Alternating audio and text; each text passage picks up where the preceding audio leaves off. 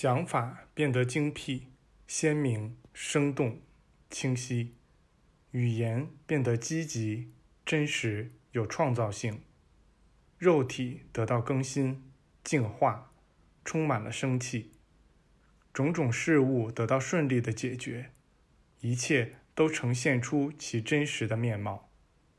我是通过我显现出来，而我。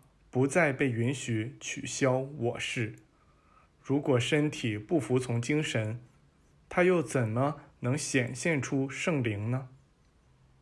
有觉悟的智者应该渴望和寻找圣灵，以便了解圣灵的力量。这样人就会知道，圣灵是对需求的实现。当人允许圣灵去满足他人的需求时，这圣灵就得到了最高的表达。当人允许圣灵流向他人时，挡住圣灵储藏的大门就会打开。服务他人的意愿是连通着上帝所有无限储备的，这意愿可以使灵魂充分的成长起来。一旦灵魂感知到了服务他人的意愿，这灵魂就已回到了天父的家。这提供服务的浪子变成了天父的宠儿，这吃残羹剩饭的故宫变成了皇家的王子，而那座皇室豪宅便是他自身能力的居所。他了解上帝之爱，懂得天赋赠予他的才能，并善用这才能。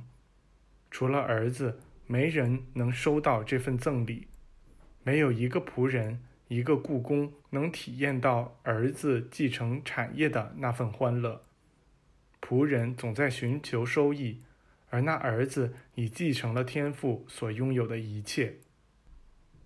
当我们知道自己属于天赋的家，并且是他所有财产的继承者时，我们就可以开始按照天赋的愿望去生活了。我们现在是上帝之子了。做儿子的意识会引来成就，而做仆人的意识会引来匮乏。一旦我们在思想、言语和行动中扮演天赋之子的角色，我们就会发现天赋已满足了我们心中的所有渴望。说到这里，这位演讲者站了起来，他祝我们晚安。并表示希望在我们到达冬季宿营地时与我们的许多伙伴再见，然后他就离开了。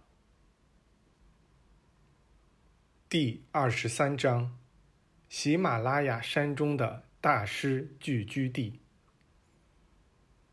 第二天早晨，我们离开了那个村子。此后三天，我们沿着一条小道穿过一片起伏不平的山区。那里人烟稀少，我们每晚都得睡在帐篷里。我们没有带食物，而每当我们有需要时，手边总会有吃的。我们刚一摆好餐具准备用餐，丰盛的菜肴就会出现，以供我们食用。我们从没见过那饭菜有穷尽的时候，总是会剩余一点儿。第三天晚上。我们来到了一个大山谷上方，我们得沿着这山谷走下去，才能到达我们要去的那个村子。从这时起，我们开始经过一个人口稠密的富饶地区。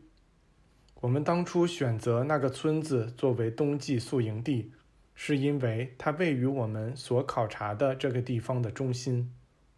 我们希望这能使我们有机会。如愿与大师们保持更长时间的日常接触。我们在不同地点遇见过的那些大师中，有很多位就住在这个村子里，并且都曾真诚地邀请我们去拜访他们。我们觉得在这里过冬可以让我们有很好的机会近距离地观察他们的日常生活。我们与。十一月二十日到达了那里，后来又从这个村子出发，进行了一系列游览，直到降雪使出行变得困难起来为止。我们住的地方非常舒适，这儿的人们可爱而又迷人。我们也准备融入到村里的生活中去。所有人家都对我们开放，而且人们告诉我们说，这儿的门栓从不插上，因为这儿的居民把所有人都看作兄弟。这时，我们被邀请去和村里那些非凡女子中的一位共同居住在一所宅子里。我们以前在边境上遇见过她。因为我们此时住得很好，所以觉得没必要去打扰他。